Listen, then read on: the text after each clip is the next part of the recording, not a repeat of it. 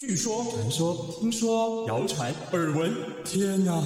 我的世界怎么都是这种讯息啊？您收到过假讯息吗？资讯爆炸的年代，各种真真假假的讯息，我们怎么样才能够聪明不受骗？欢迎收听《新闻真假掰》，假讯息拜拜。我是黄兆辉，这里是由台湾事实查核教育基金会所制作的 Podcast 节目。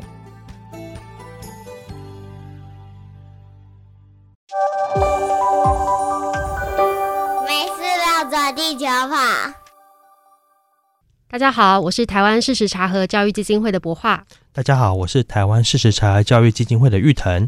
好，我们上一集的小单元跟大家讨论了 AI 绘图，最近很夯哦。那这一集我们再接着来分享 AI 绘图，除了很美，对于社会还有什么样的影响呢？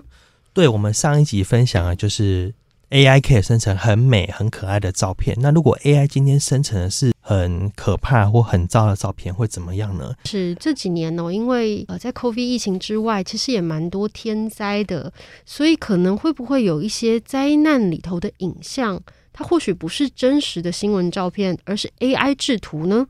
嗯，好，这边我觉得我可以分享两个案例，一个是雪下雪相关的，那一个是跟水灾相关的。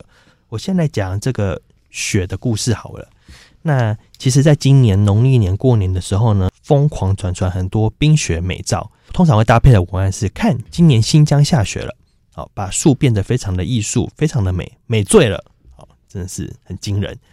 然后呢，我们去看这个照片，最早的源头是来自于抖音，然后呢，抖音的这个上传的人，他有特别讲说这个是特效影片，那其实他自己有声明了，他有声明了，可是，在转传的过程当中呢，大家没有特别去。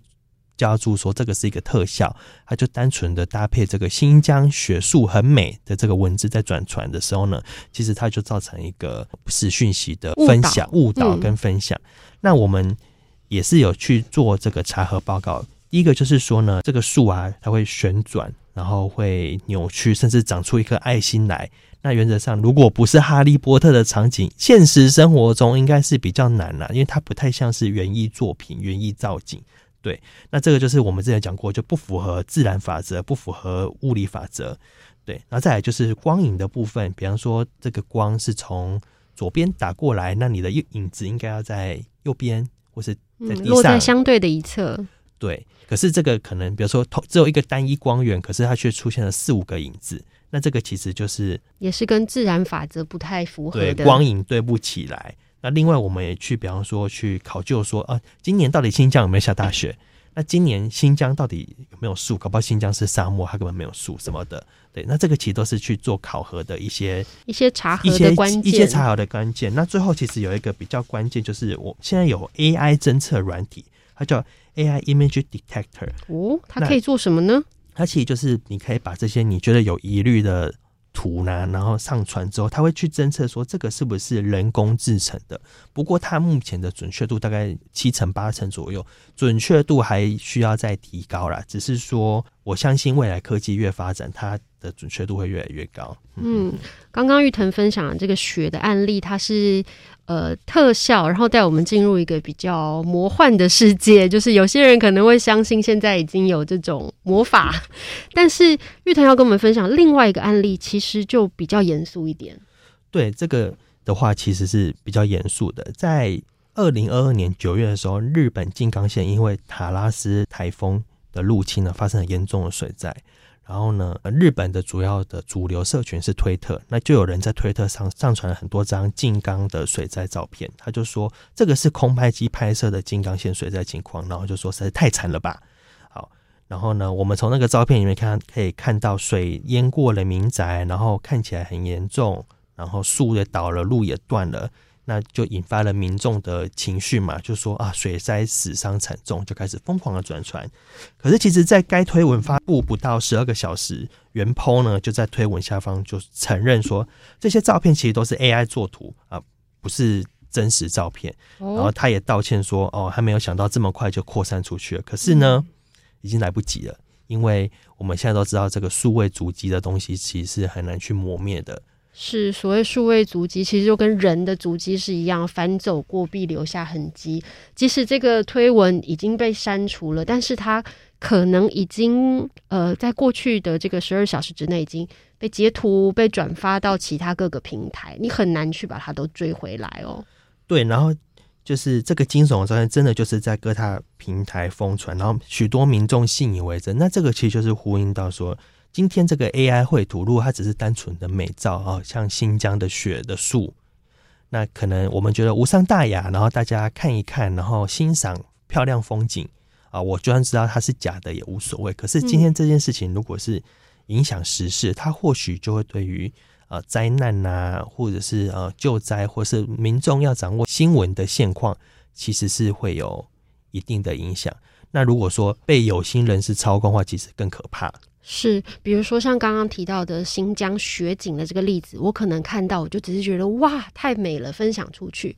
但是我看到水灾的这个图像的时候，可能它引起我的情绪是，哎呀，太惨了，我要帮帮日本人。是，所以如果有心人士在这个文字下面加了一串捐助的账号、捐助物资、捐助金钱的账号，那可能就会使人误信，就采取行动了。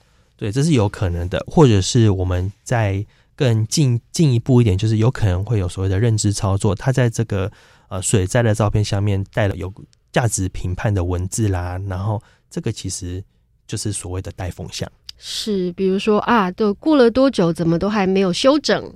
对，好某某某某某某单位怎么都没有做事什么的，那其实这就是一种认知操作，嗯、一种带风向。是，就是这种图像，这种造假图像，如果被有心人士利用，确实有可能会制造一些社会的分歧或者社会的混乱。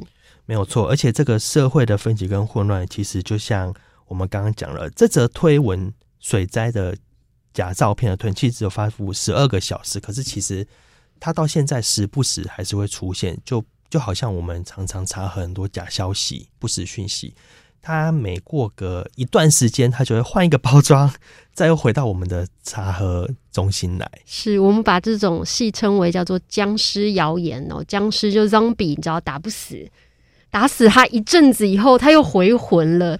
所以呃，有些比如说像是地震啦，或者是水灾的影像，它可能会呃。过一段时间，用不同的文本、不同的事件套用在同一张照片上。对，可能一开始是日本大地震，然后后来变成台湾大地震，那最近可能是土耳其大地震。它其实就是去抽换，那有时候就把照片上下颠倒、左右翻转，或是套个滤镜。